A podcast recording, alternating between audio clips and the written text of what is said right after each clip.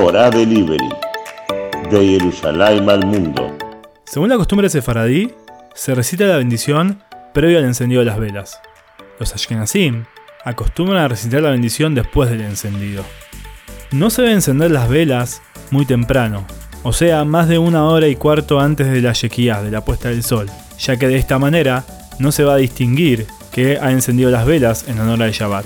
A su vez, si por alguna razón se demoró hasta la hora límite, debe estar seguro que aún no se puso el sol para encender con veraja. Claro está que en caso de tener duda sobre el horario, es preferible no encender ante una posible profanación del Shabbat.